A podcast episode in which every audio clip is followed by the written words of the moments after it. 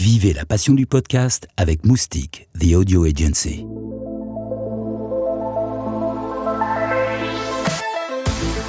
Bienvenue dans les coulisses de la première édition du Paris Podcast Festival. Notre journaliste Omblin Degerman s'est promenée dans les allées de la Gaîté Lyrique à Paris et a posé sur la table la question sensible du fric. Faut bien bouffer alors. Le podcast, c'est comestible? Paris Podcast Festival,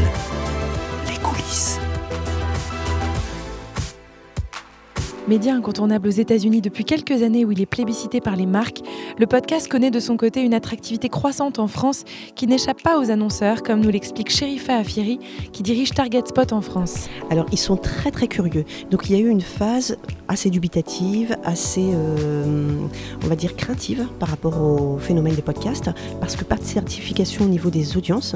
Et puis, progressivement, sur les derniers mois, il y a eu un boom hallucinant euh, de la consommation des podcasts, mais également d'une communication assez accrue euh, au niveau des journaux, de la radio, sur le phénomène des podcasts.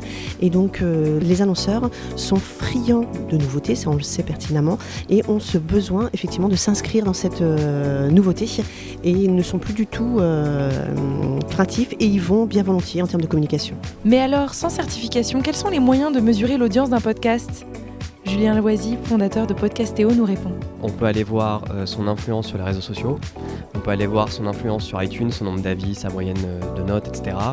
On peut voir aussi sa caractéristique. Souvent, les podcasts qui ont des invités utilisent l'influence de leurs invités pour eux-mêmes avoir une meilleure audience et une meilleure exposition de leur podcast. Malgré une difficulté à définir précisément les audiences, le podcast s'avère malgré tout un format intéressant pour les marques, comme nous l'explique Chloé Tavitian, directrice du conseil digital d'Avas Paris. Ça permet la complexité aussi, le podcast, c'est intéressant.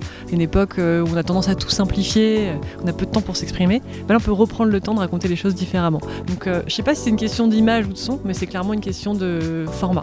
Pour Sherifa Afiri, 2018 ne sera pas encore l'année décisive de la monétisation du podcast. C'est le début de l'année de la monétisation du podcast, mais sur 2019, je suis convaincue qu'effectivement, le, le, c'est plus le boom, mais on est sur un train qui va euh, être de plus en plus exponentiel en termes de chiffre d'affaires.